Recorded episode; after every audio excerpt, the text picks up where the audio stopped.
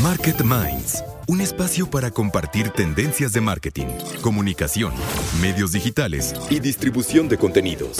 Con Diego Plaza, director general de FCO Group y cofundador de Elliot Media, y Raúl Ferráez, presidente de la revista Líderes Mexicanos, FCO Group y Elliot Media.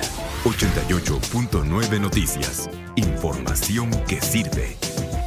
Hola, ¿qué tal? Muy buenas noches. Damos la bienvenida y saludamos con mucho gusto una vez más a todo el público, a toda la audiencia de 88.9 Noticias que nos escuchan como cada semana todos los miércoles en este espacio Market Minds, el único espacio de la radio mexicana especializado en comunicación, marketing, publicidad, tendencias sobre la creación y distribución de contenidos. Antes que nada, me da mucho gusto saludar a mi compañero y amigo Raúl Ferráez. ¿Cómo estás, Raúl? Hola, Diego. Qué gusto estar contigo esta noche aquí en 88.9 Noticias. Yo soy Diego Plaza, director general de FCO Group y cofundador de Elliot Media. Y yo soy Raúl Ferráez, presidente de la revista Líderes Mexicanos. Y hoy tenemos un programa eh, bastante interesante, quizá un ángulo poco, eh, no diría explorado, sino atendido en el tema del marketing y tiene que ver con el marketing cultural, Raúl, el marketing que impulsa las emociones a través del arte.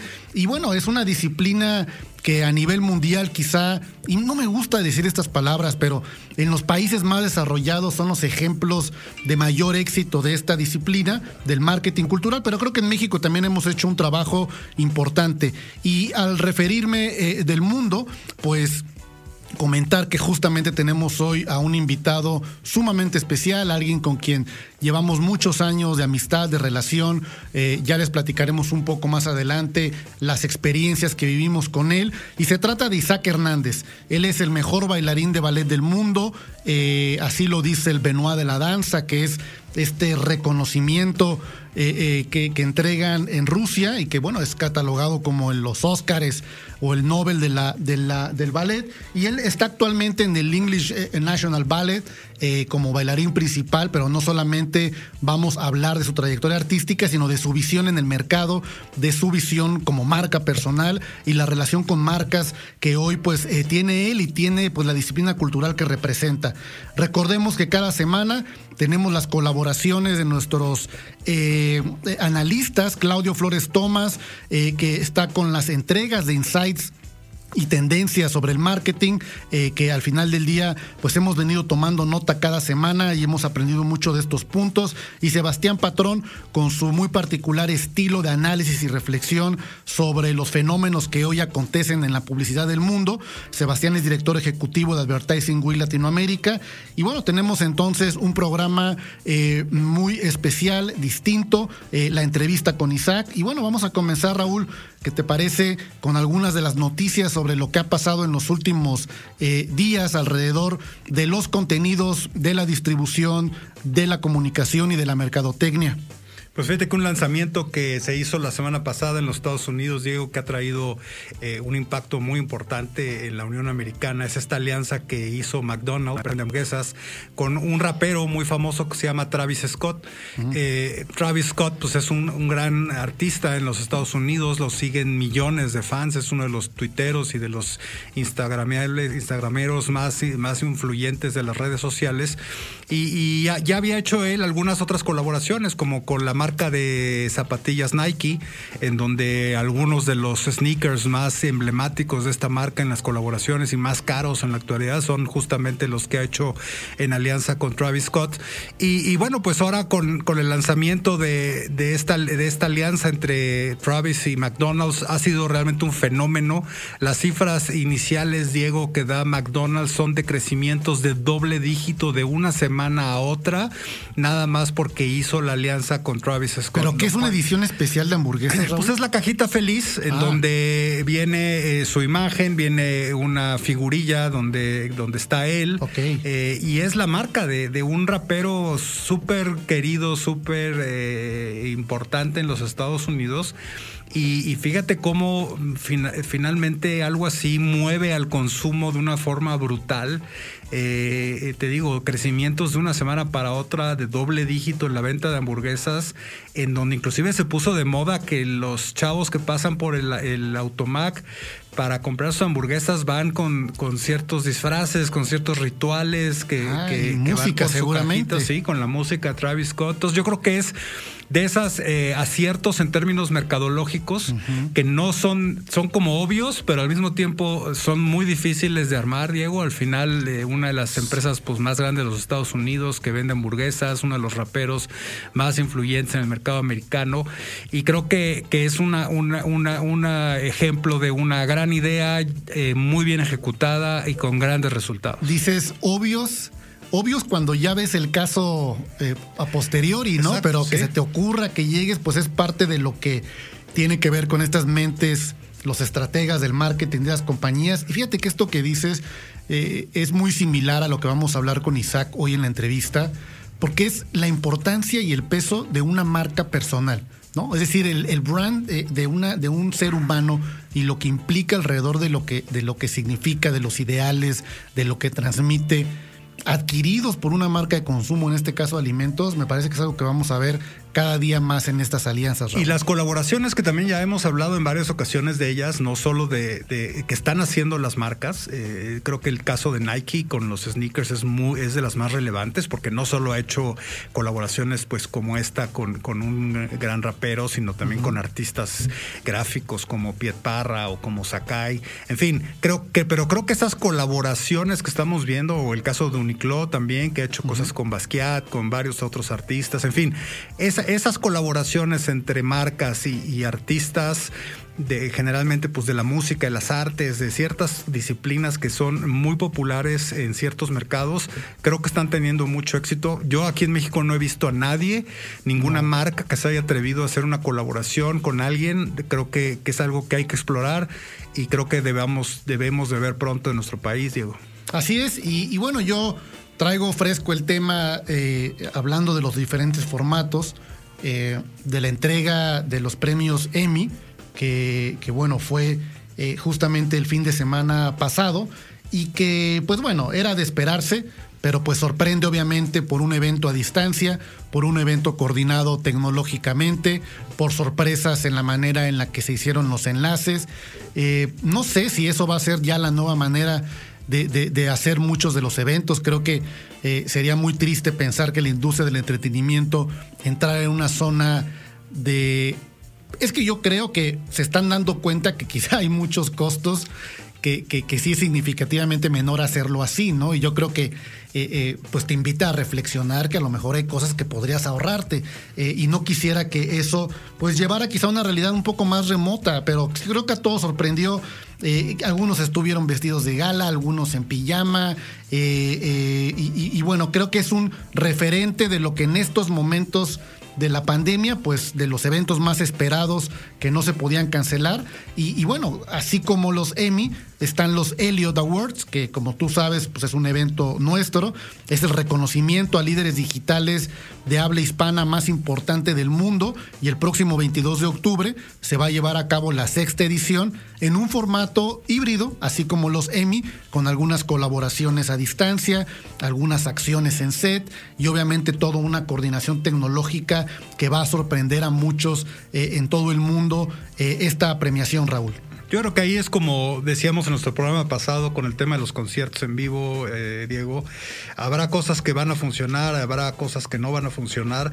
Yo creo que una de las características que tiene que tener cualquier director de mercadotecnia en una empresa es que tiene que tener una facilidad de adaptarse a la realidad relativamente rápida o muy rápida en base a lo que su empresa se lo permita, porque tienes que tratar de estar al día y hacer las cosas lo más rápido posible. Pero yo creo que tampoco hay que perder eh, la visión de largo plazo, Diego. O sea, yo sí. creo que es esto, eh, la pandemia efectivamente ha venido a cambiar cosas, va a cambiar cosas para siempre, pero hay muchísimas cosas que van a regresar a ser lo mismo que eran antes y esa es la diferencia entre unas y otras. Yo creo que va a hacer a las empresas adaptarse y tener éxito, las que lo entiendan y las que no, pues tal vez mueran. Así es, Raúl. Y bueno, no sé si quieras que entremos al tema justamente de análisis Vamos, sí, de claro. este programa que es marketing cultural. Y, y mira, yo preparé eh, un par de reflexiones porque eh, sí, sí me gustaría mencionar que pues tú y yo fuimos pues agentes importantes de, de la representación artística cultural en este país eh, por ahí de 2011 y durante cinco años.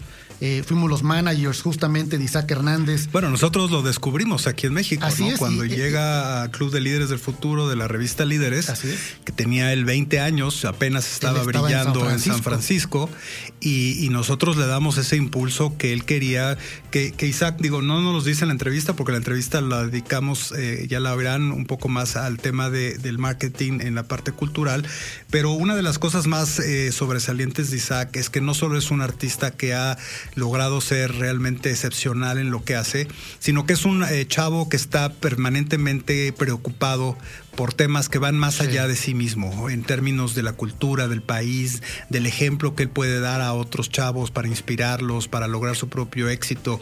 Y eso es lo que yo creo que hace Isaac realmente diferente. Y, y los ingredientes de la marca personal, ¿no? Que tuvimos la oportunidad de trabajar con él, con, con eh, eh, um, lo de Professional Ballet Dancer and Professional Dreamer y cómo su profesión central es un soñador profesional y todo lo que fuimos construyendo a lo largo de la creación de Despertar es esta gala de ballet que nos tocó a nosotros eh, pues, pues fundar junto con él. Y bueno, ¿a qué voy con el punto? El conocimiento que, que tenemos también del análisis en los últimos años sobre el marketing cultural que me lleva pues a las siguientes eh, reflexiones. Creo que eh, la primera que me gustaría compartir es que se trata de, de- una disciplina del consumo de las emociones, Raúl. Justamente, y es muy similar a la industria del entretenimiento, a veces pensamos que marketing cultural o cultura tiene que ser aburrido, tiene que ser una cartelera, tiene que ser algo que, que- tendría yo que tomar por mostrarme más intelectual o más letrado.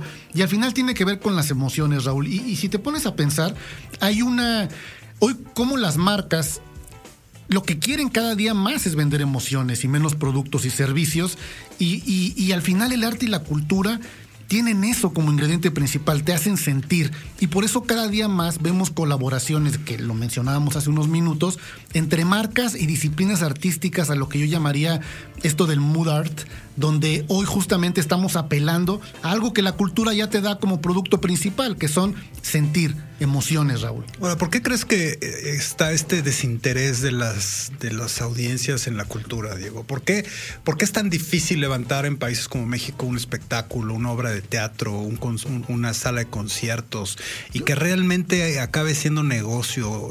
¿Qué, qué- qué crees que está, qué crees que pasa? ¿Qué crees que nos falta a los mexicanos para que tuviéramos una asistencia muchísimo más masiva a los eventos culturales de Mira, alto es, nivel? es, es, eh, es este gran debate o dilema entre el huevo o la gallina, ¿no? Al final del día, pues si no hay una oferta amplia sobre lo que tú le puedes brindar a la población eh, eh, eh, sobre consumo de cultura, pues difícilmente van a saber que lo necesitan y lo quieren. Pero yo creo que uno de los puntos a lo que tú te refieres, y que es mi punto número dos, tiene que ver con la importancia del proceso. No necesariamente todos sabemos o nacemos sabiendo o pretendemos saber de la noche a la mañana cómo funciona la ópera, cómo funciona el ballet, cómo se monta un espectáculo cultural, todo lo que vive un coreógrafo, todo lo que hay atrás de una exposición eh, de, de- arte plástico. Y siento que eso es algo de lo que ha faltado mucho explicar y exponer. Y yo digo siempre que el proceso enamora. Siento que parte del marketing cultural tendría que ver con esta generación de contenidos o este storytelling basado en los procesos artísticos. Por ahí decimos que la cultura es para todos, sí, pero no todos consumen la misma cultura. No es lo mismo la manera en la que le tienes que hablar a los jóvenes para enamorarlos sobre justamente el acercamiento y la reducción de esta brecha entre la cultura y la juventud. Y se requiere una estrategia de microsegmentación.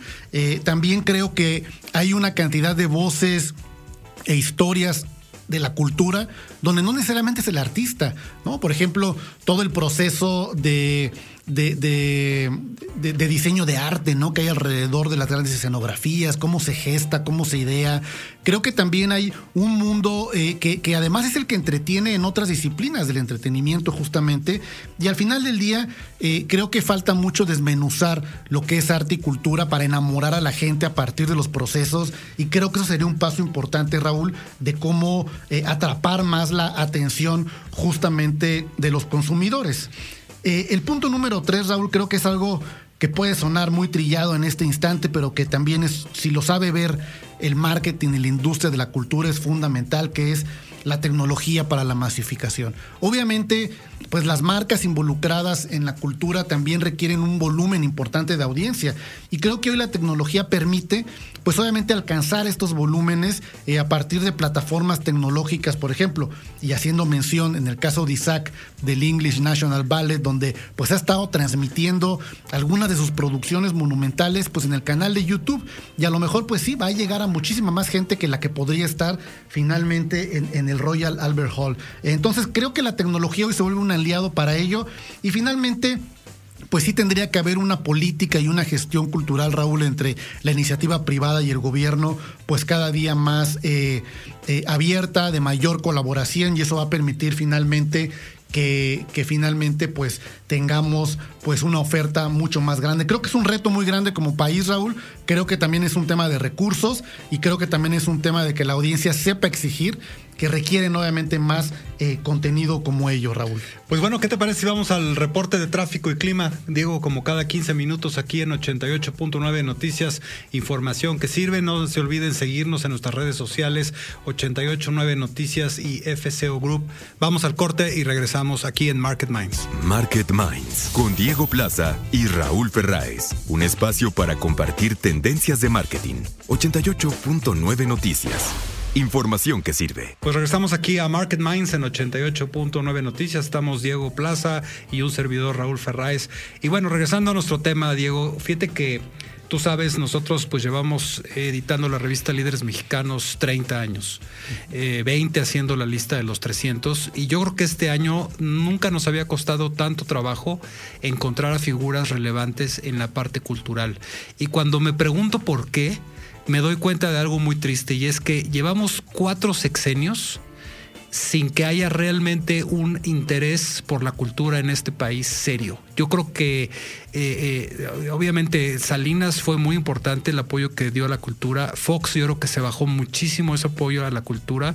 Con Calderón yo creo que volvió a subir un poco, pero el gobierno de Peña y el gobierno que va actual de López Obrador hay cero apoyo, cero interés, cero esfuerzo por promover a las figuras culturales. El mismo Isaac nos los ha dicho a ti y a mí muchas veces de lo triste que es la falta de apoyo que hay del gobierno y yo creo que eso es eh, lo que estamos viendo hoy en día, pues es consecuencia de una política también de Estado, pues de no invertir en la cultura en un país. Y que no significa dame dinero, dame dinero, sino realmente una apertura para la creación de proyectos, para escuchar a los creadores. Si bien sabemos que existe el Sistema Nacional de Creadores y todo lo que tiene que ver con lo que fue justamente con la culta creado por Carlos Salinas de Gortari y Rafael Tovari de Teresa, que en paz descanse, pero al final del día no ha habido otro mecanismo que hasta los mismos tiempos, sí. estás hablando de 30 años, sí. demandan otra dinámica. Fíjate qué triste. Eh, eh, todos los líderes de la lista de los 300 de este año que están en la, en la cultura están fuera del país. Claro. O sea, no hay ni uno que pudiéramos encontrar en México que esté trabajando en México, que esté haciendo cosas en México. Todos están fuera del país. Y, y eso, pues también habría que criticar un poco a la iniciativa privada, ¿no? Eh, yo creo que también la iniciativa privada en esta parte no sé cómo diría Diego, mercantilista de tratar de generar rendimientos nada más eh, lo más inmediatos más posibles. inmediatos posibles. También han descuidado mucho esa promoción a la cultura que se daba en otras épocas, ¿no? Tú vas a Estados Unidos o a Europa, a Nueva York, por ejemplo, a ver ballet y, y los grandes sponsors, pues son marcas de la iniciativa privada, los grandes bancos, las, las eh, armadoras de autos, pues básicamente gran cantidad de marcas que saben que conectar con su audiencia a partir de la empatía, de las emociones, pues es importante y que al final del día pues es un contenido que llega a millones y millones de personas. Y también este modelo que, que quizás es poco eh, o es difícil identificarlo en el detalle, pero hay una gran cantidad de fundaciones, de estos mecenas, de, empresarios que apoyan y que invierten en artistas eh, muy puntuales para verlos crecer, pero como bien dices, es muy triste lo que está pasando en nuestro país y creo que más en este sexenio que pues ha habido un recorte muy importante de, recursos. Pero si te parece, Raúl, vamos eh, más adelante a escuchar justamente la entrevista con Isaac, donde también hay pues algunos eh, planteamientos eh, de esperanza, de proyectos que ya nos platicará él justamente sobre eh, nuevos modelos de integración y de gestión de cultura a partir del marketing. Y bueno, pues vamos a escuchar antes que ello, pues la colaboración de Claudio Flores, que es vicepresidente y socio de Lexia, y que bueno, a lo largo de las últimas semanas pues ha estado preparando eh, una serie de entregas sobre insight y tendencias eh, con este useful content muy práctico para quien nos escucha, que pueda aplicar de manera inmediata, de manera pronta en la toma de decisiones de sus empresas y me parece que ha sido muy valioso. Si estás de acuerdo, Raúl, vamos a continuar con este programa de marketing cultural aquí en Market Minds. Vamos. Market Minds. Hola, ¿qué tal? Yo soy Claudio Flores Tomás y esto es Insights y Tendencias para Market Minds. Hoy vamos a continuar analizando los retos y oportunidades del marketing digital y toca que platiquemos acerca de las némesis del marketing digital. ¿Cuáles son los grandes enemigos del marketing digital? Y esto tiene que ver con la pérdida millonaria que la publicidad reporta año con año derivado de estos enemigos. En 2019 se cerró con pérdidas de casi 42 mil millones de dólares por culpa del cibercrimen, de acuerdo con datos de la consultora Juniper Research en Estados Unidos. Y vamos con el primero de los enemigos que es el ad blocking. El ad blocking es el nuevo recurso de los consumidores para evitar estímulos publicitarios muy insistentes e impertinentes. Los usuarios que instalan adblockers buscan seguridad. Los principales motivos que llevan a los usuarios a instalar este tipo de bloqueadores de anuncios en sus celulares, las tabletas o computadoras, en primer lugar es protegerse contra virus y malware, un 30%. En segundo lugar, evitar interrupciones de anuncios con formatos molestos como banners que tapan el contenido y videos que no se pueden saltar con 29% y finalmente el tercero es reducir la cantidad de anuncios a las que estoy expuesto durante mi navegación. En América Latina, la penetración promedio de los bloqueadores de anuncios en computadoras y dispositivos móviles es del 7%, pero en algunos países como Argentina, Chile y Uruguay llega hasta el 14% de la población online que bloquea la publicidad en su computadora. Esto de acuerdo con el eh, eh, AdBlock Report del 2020. El segundo enemigo es el non-human traffic el, no, el tráfico no humano.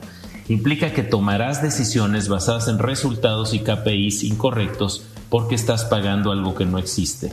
El tráfico no humano en cualquier cosa contamina todo Generalmente infla las métricas haciendo que el rendimiento se vea bien a corto plazo, aunque en realidad perjudican el rendimiento a largo plazo. Esto se debe a que alimentar números inflados artificialmente en los modelos de marketing en realidad reduce los cálculos de retorno de inversión de la campaña publicitaria, lo que hace que el rendimiento de la campaña parezca menor.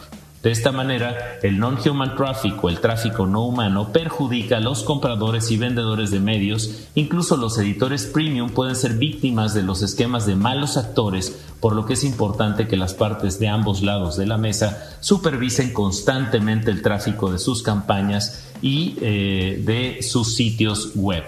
Y pasamos al tercer enemigo que es el fraude publicitario o ad fraud donde lo que sucede es que se monta publicidad sobre publicidad en una sola página y se pierde la capacidad de que clientes potenciales lo vean bien.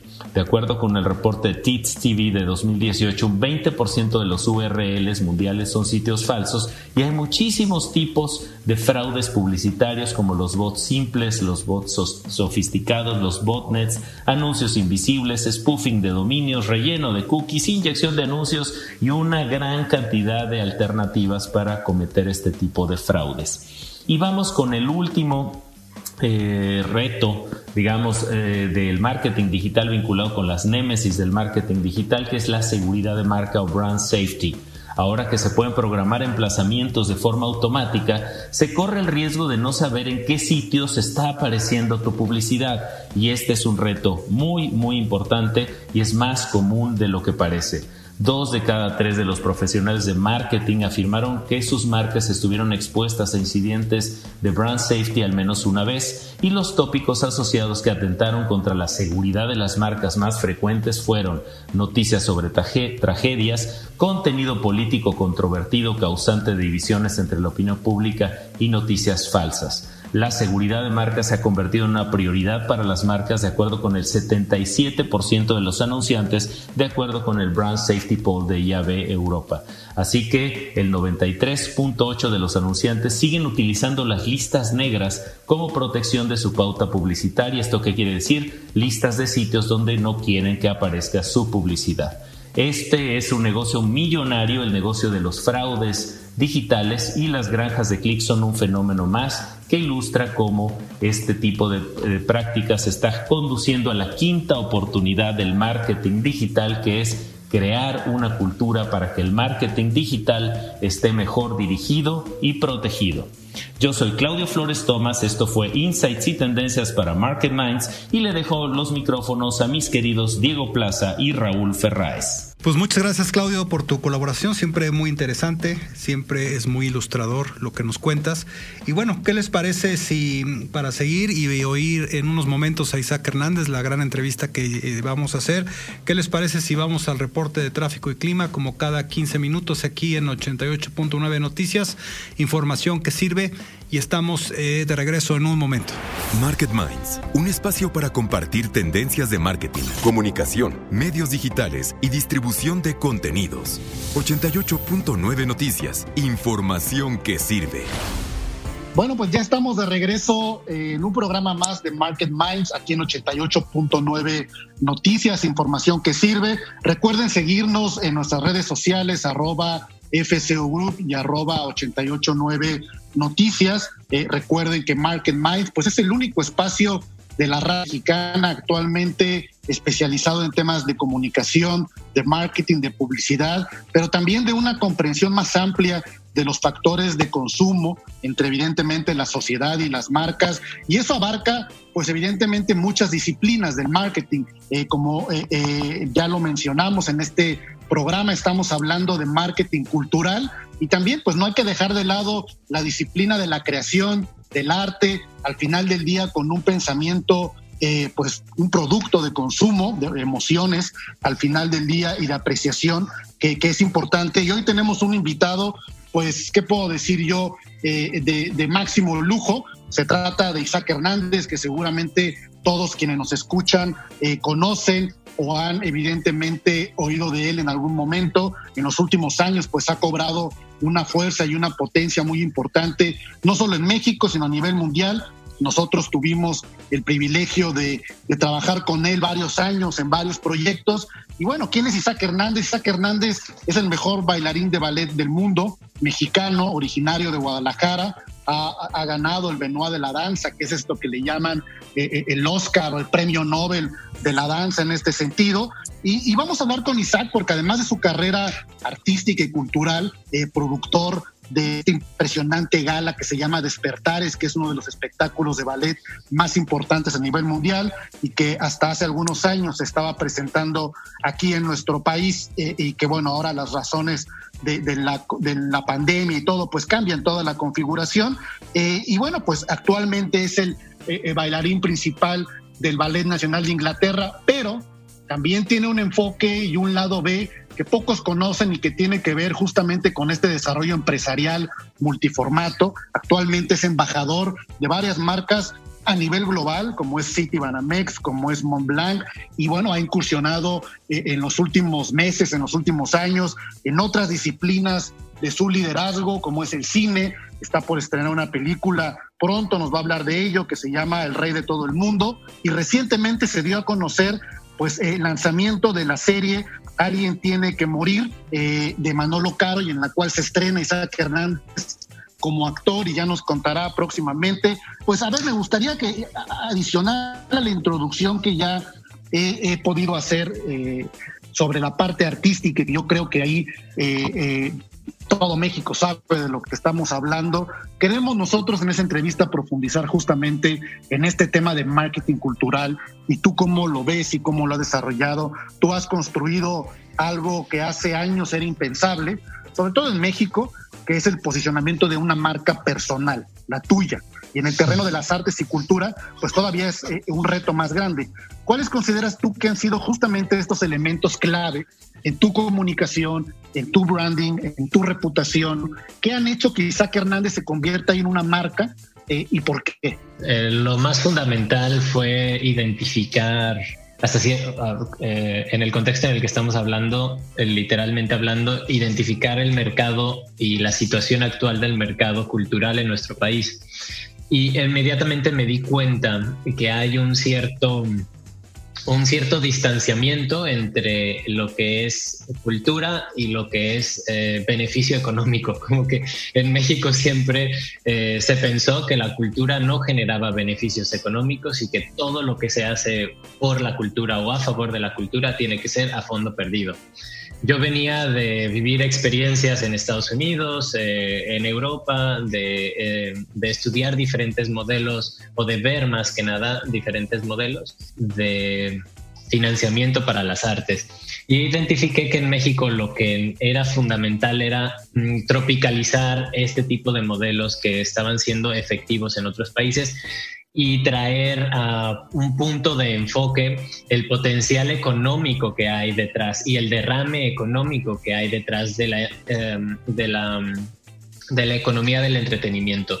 La economía del entretenimiento va mucho más allá del artista, del músico, del pintor, sino que el derrame eh, económico que genera para la sociedad, para una ciudad, eh, va muchísimo más allá, va al, turismo cultural, a, los, la hostelería, em, al consumo de, productos.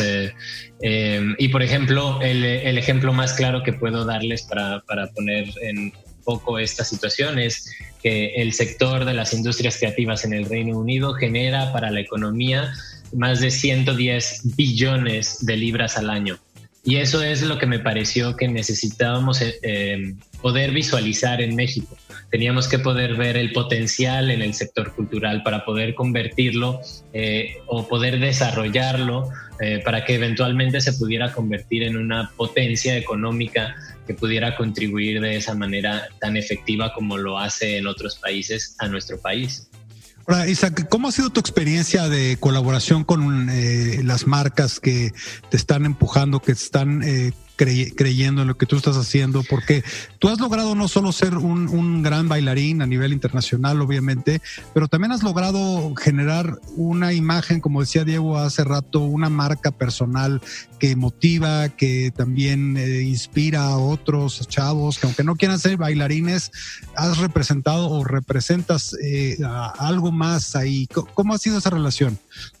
Pues yo creo que para las marcas eh, eso ha sido fundamental en las relaciones que hemos desarrollado, que em, el propósito final eh, y la razón final de por la cual yo quería cambiar esos, em, esa manera de ver las artes en México es porque veía la posibilidad de que fueran una herramienta que pudieran em, generar la posibilidad de movilidad social de ofrecerle la oportunidad a alguien que no tiene nada y a través de esa carrera o de esa profesión eh, lograr esa movilidad social.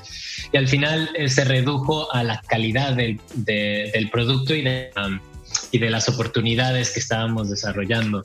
Y ahí es donde me parece que ha sido clave eh, el desempeño que, que, he tenido como individuo profesionalmente hablando. Necesitaba una una cierta, un cierto respaldo profesional para, para, que cuando alguien apuesta por un proyecto, por, un, o por un, eh, una colaboración para una marca, eh, haya ciertas garantías de, de calidad. Y creo que eso es algo que muchas veces va muy deslindado del arte porque muchas veces los artistas no conocen ese lado que al final de cuentas debe de ser algo que sea productivo que genere eh, cierto alcance que tengas tú también como artista ciertas responsabilidades para beneficiar a la, a la marca con la que te vinculas. Lo más importante para mí hasta ahora ha sido poder vincularme a marcas que tengan una intención y una razón social, porque al final de cuentas comparte eh, los principios y las razones por las cuales estoy haciendo esto. Ahorita que mencionas la intención y la razón social, em, tiene mucho que ver con el propósito ¿no? de la propia marca y el propósito de la persona. Y si esto evidentemente es compatible, pues, pues va a funcionar no solamente, no solamente en términos de sentirse cómodos las dos partes, sino en que realmente el mensaje sea creíble para, para la gente. Ahora, hay, otra, hay otro escenario eh, que no es necesariamente el de las marcas ni el escenario eh, del teatro, es el escenario de la arena digital y las redes sociales. Ese propósito de mensaje, ¿cómo lo has llevado tú a tu conversación digital? ¿Cuál es eh, la conversación que quieres construir en esta arena digital? Bueno, es un, es un tema que yo me he tomado siempre con mucha responsabilidad y creo que es algo fundamental eh, para, para lo que viene en los próximos años, que, que no se pierda Em, ese, misma, ese mismo sentimiento de responsabilidad eh, con las personas que tienen acceso a una plataforma eh, en la cual expresar sus, ideas. Se debe de ejercitar ese derecho con mucha responsabilidad. Entonces, mi, mi mensaje siempre ha sido el de una persona que ha estado eh, dispuesta a, a, trabajar por sus sueños, a, a promover el beneficio y el valor del trabajo, de las cosas bien hechas. Em, hay siempre eh, en, nuestra, en nuestra cultura en México hay siempre grandes tabús alrededor de la, de la cultura y de, y de, la vida de los artistas y uno de mis propósitos es precisamente demostrar a estas personas eh, que se puede vivir una vida digna a través del arte, que se puede tener una carrera exitosa a través del arte de mil y un maneras. Y por eso, y por esa misma razón, me he permitido tomar riesgos que, que no hubiera tomado si no tuviera esa convicción. Eh, esa convicción. Ahora, ¿qué, ¿qué, tenemos que hacer? ¿Qué tienen que hacer los artistas y los protagonistas en el mundo del arte para para acercar más público al mundo de, del arte, Isaac? Porque al final, pues todo es un tema de, también de volumen, ¿no? O sea, ¿por qué van millones de personas a ver una película en el cine y, y no van millones de personas a ver una, un concierto de música clásica o, un, o una función de ballet? O sea, ¿cómo estás trabajando tú esa parte en donde puedas impactar o puedas llegar a mucho más personas, que mucho más personas aprecien lo que significa el arte y que le den el valor que merece tener? Pues muchas veces la culpa recae en los artistas. Eh, el mundo de las artes eh, se mueve eh, a través de tradiciones y, muchas veces las generaciones de artistas son muy celosos con sus propias tradiciones. Y por ejemplo, puedo hablar del lado del ballet, que en el ballet eh, siempre se han hecho las cosas de esta manera y esperamos que el público, 200 años después de que se crearon esos ballets, lo siga viendo de la misma manera. Y creo que ese es un error muy, muy grave. Los artistas debemos de reflejar lo que está sucediendo en la sociedad y eso debe de ser nuestra motivación, inspiración y propósito para poder eh, mantener nuestra profesión relevante y que pueda ser parte de las conversaciones futuras.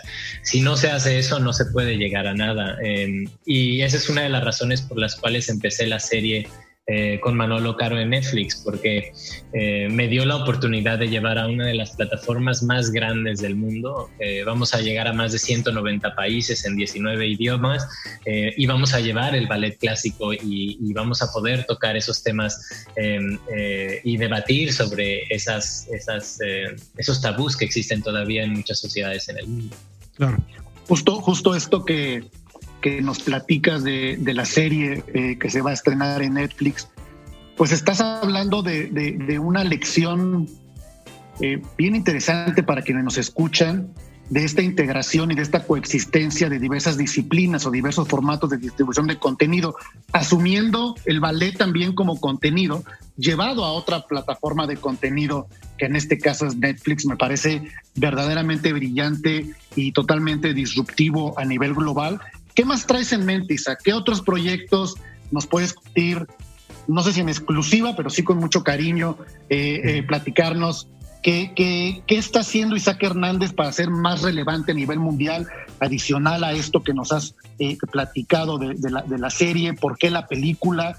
¿Qué otros proyectos también en términos de tu liderazgo de opinión? También es muy importante lo que quieres o has estado intentando impulsar en nuestro país, de traer el modelo inglés de la federación a México. No sé, ¿cuál es tu, cuál es tu rol en ese sentido, Isaac? Pues me parece que la situación esta de, del COVID a nivel global eh, nos, nos ha, hecho, ha hecho muy visible la, la necesidad de encontrar nuevas maneras para hacer muchas cosas.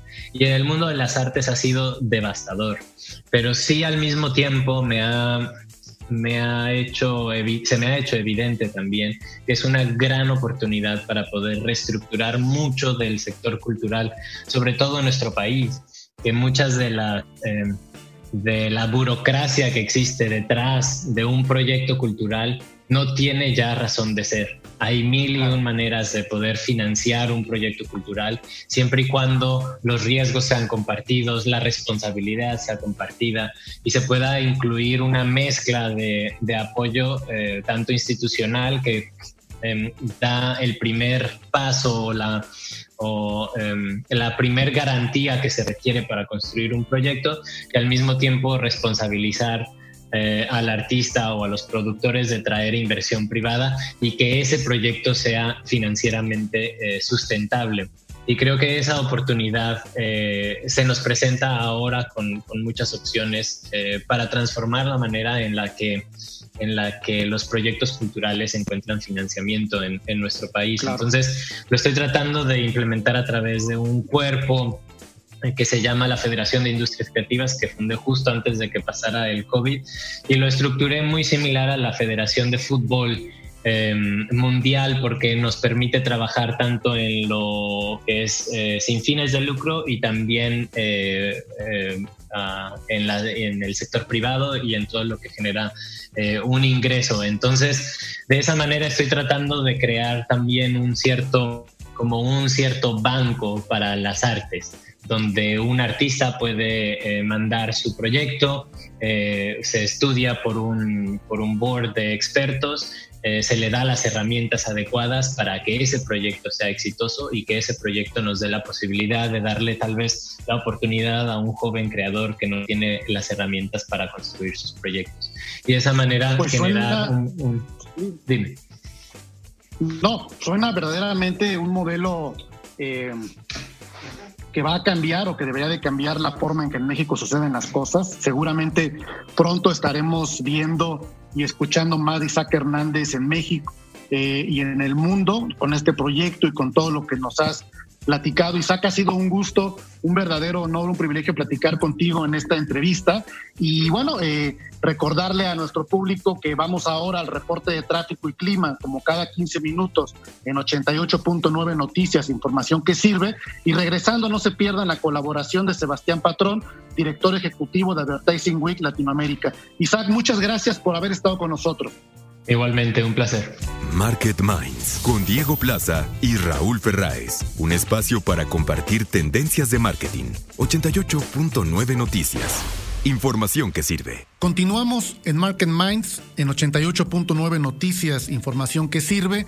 Recuerden, estamos en este espacio único en el espectro de la radio mexicana, especializado en comunicación, en mercadotecnia, en publicidad no solamente para publicistas o expertos, sino para toda la población que quiere entender cuáles son los fenómenos y los patrones de consumo que es parte de la vida de todos nosotros. Vamos ahora a escuchar la colaboración de Sebastián Patrón, director ejecutivo de Advertising Week Latinoamérica.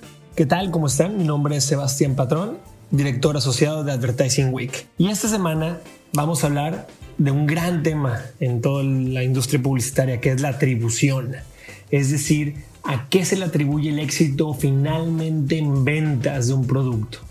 Como saben, en, diferentes campañas o en diferentes partes del día, las diferentes publicidades atacan por todas partes a un usuario, desde diferentes canales de televisión, publicidad exterior, publicidad digital, y es muy muy complejo analizar cuáles fueron las que más tuvieron influencia en los usuarios para que al final de cuentas eh, determine, eh, terminen ventas, ¿no? Y ni siquiera, ni siquiera cuáles son los canales más efectivos, a veces incluso la campaña entera, ¿no? Hay un dicho muy popular en la, en la, industria hace muchos años, el cual dice 50% de mi presupuesto de publicidad funciona y el otro no. El problema es que no sé cuál. Entonces, eh, a través de la tecnología se ha venido haciendo un gran esfuerzo en la industria para empezar a poder entender mejor cómo, cómo, cómo medimos esto y que también viene de una, de una conversación muy larga también desde hace un tiempo entre, entre estas dos áreas, mercadotecnia y ventas, ¿no? Que evidentemente tienen, tienen un gran reto para ponerse de acuerdo y siempre lo han tenido, pero que cada vez más están abogando eh, los, los, buenos mercadólogos y los líderes en, en, la industria en que no hay buena publicidad si no se refleja en ventas.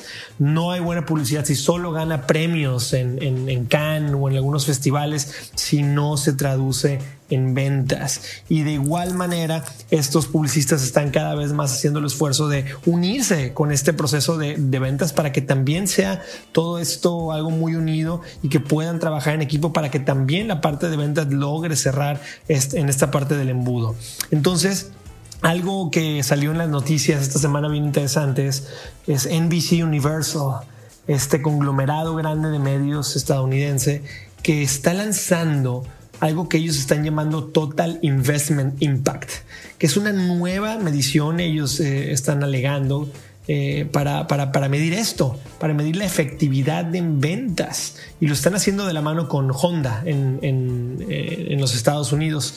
Y, esto para, para, analizar en cada una de sus propiedades eh, cómo es que, que, afectan o, cómo es que se refleja en un número de incremento de ventas el gasto publicitario en, en este conglomerado de medios. Es algo bien interesante porque requiere de, de una, un sinnúmero de cosas las cuales la industria ha tardado quizás o no está tan acostumbrada a entrarle, ¿no? Tiene que ver desde desde la, el ponerse de acuerdo en las métricas a incluir, tiene que ver con la confianza que tienen que tener en compartir la data entre ellos, algo que ha sido ya muchos años también señalado como un reto en la industria.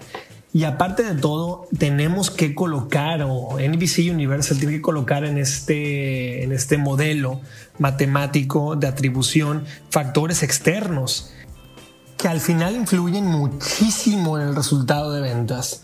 Factores como el precio de la gasolina, eh, hablando del ejemplo de Honda, ¿no? El precio de la gasolina, eh, obviamente la pandemia en este momento, el clima, eh, si, en, si en la situación económica, cómo puede afectar el bolsillo de los usuarios.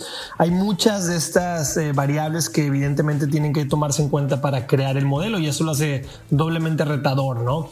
Pero el verdadero resultado va a ser muy interesante de ver porque como mencionamos anteriormente, depende muchísimo de trabajar como aliados, marca y medio, ¿no? Pero también en el mix de las agencias. Entonces, todo ese ejercicio de transparencia, de trabajo en equipo, de a veces desnudar las fortalezas o virtudes del medio hacia el anunciante es clave para que todo esto se pueda ejecutar de buena manera y al final de cuentas haya lo que ellos esperan, mayor inversión en los medios que funciona. Pero nunca es fácil al desnudar los que no están funcionando y trabajar en equipo para ver cómo se le puede dar vuelta. Yo devuelvo los micrófonos a Raúl y Diego. Pues muchas gracias Sebastián Patrón por su colaboración y fíjate Diego que cada año eh, por estas fechas teníamos la ya famosa comida de los 300, eh, un evento que hacemos en la revista Líderes Mexicanos en base a la lista que hacemos cada año, que en esta ocasión fue en el mes de agosto en vez de julio,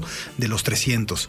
Y, ahora que estábamos hablando de toda esta nueva normalidad, de la realidad, de, de estos nuevos eh, formatos que se tienen que hacer ante las cosas que están sucediendo, fíjate que nosotros llegamos a la conclusión de que la comida de los 300 era irrepetible el fenómeno que se da ese día eh, en el que hacemos la comida de los 300, donde casi la mayor parte de los miembros de la lista se reúnen, se saludan, se abrazan, se intercambian opiniones, visiones, comentarios, nosotros creemos es que es insustituible, no hay forma de sustituirla. Y pues bueno, regresaremos con todo en el 2021, seguramente con una gran celebración de volver a poderlos, poder volver a juntarlos, pero definitivamente no, no era posible. Y sin embargo, fíjate que en muchos de los comentarios que habíamos estado recibiendo por años es que pues muchos de los comentarios, de las visiones, de las noticias, de cómo veían las cosas que se comentaban entre ellos, pues se quedaba ahí entre ellos, ¿no? Finalmente no trascendía a otros ciudadanos visiones tan valiosas e importantes como cualquier miembro de la lista de los 300. Y es por eso que este año estamos lanzando la iniciativa 301. Se trata de un espacio el mensaje de líderes más grande de la nación.